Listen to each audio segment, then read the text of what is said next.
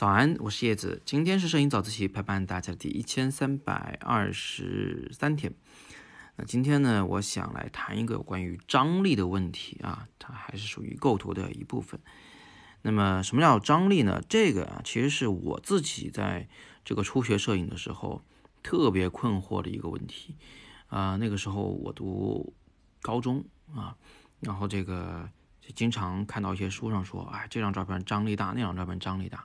没有一个人跟我说到底什么是张力。后来呢，我拍的照片多了，呃，看的照片多了，我才慢慢的体会到这个张力到底是什么东西。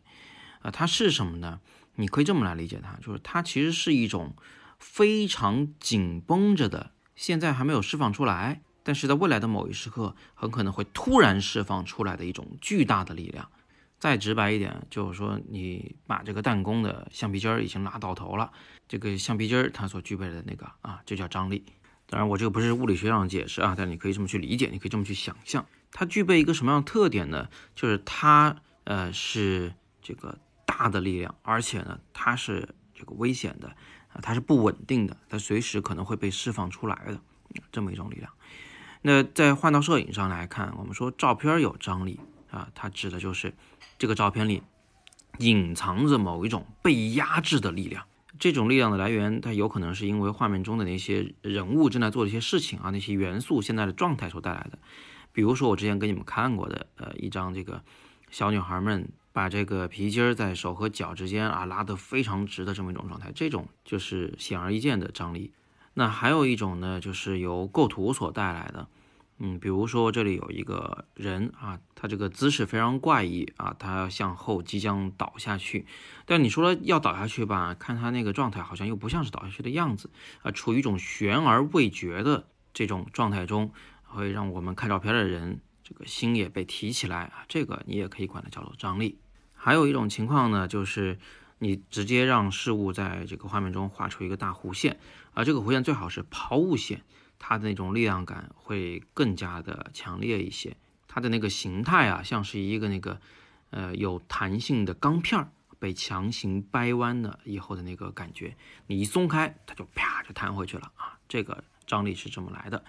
嗯，那最后再给大家举一个例子，就有了照片呢，可能在小图上看着没什么张力，但是大图看上去呢就非常有张力。比如说我在这个南极的 Plansus 号上。拍摄的 Lily 吹头发的这张照片，那这个照片我已经给大家看过很多次了。这是我之前在那个水立方举办个展的时候的其中一张主要的照片。这张照片的当时放的是两米宽度啊，非常大的一张。很多观众呢都比较喜欢这一张照片。这个画面里的这个主角啊，Lily，她自己来看展的时候，在这张照片前站了很久很久，我一直站在她身后啊，静悄悄的，我也没打扰她，那说明她自己也是确实很喜欢这张照片。这种从生活的细节中，从习以为常的这种呃小细节中去找张力呢，会比较难啊，需要你的脑子可能要更活一点才行，好吧？那今天我们就简单的先谈这么多，呃，比较短，但是我想这个事儿呢，应该跟大家讲清楚了。这是我很久以前的疑惑，就是老说张力到底是什么力？现在呢，你可能已经啊这个感受到了。能不能这个呃用逻辑用语言把它表述出来，可能是另一码事儿。但是至少你能感受到了，那这个词儿对你来说就不陌生了，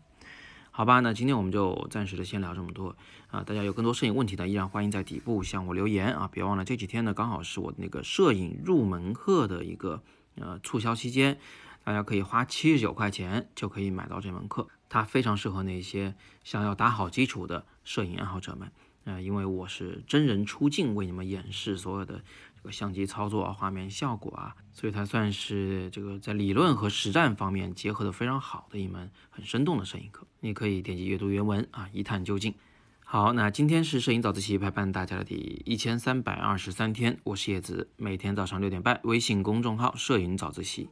不见不散。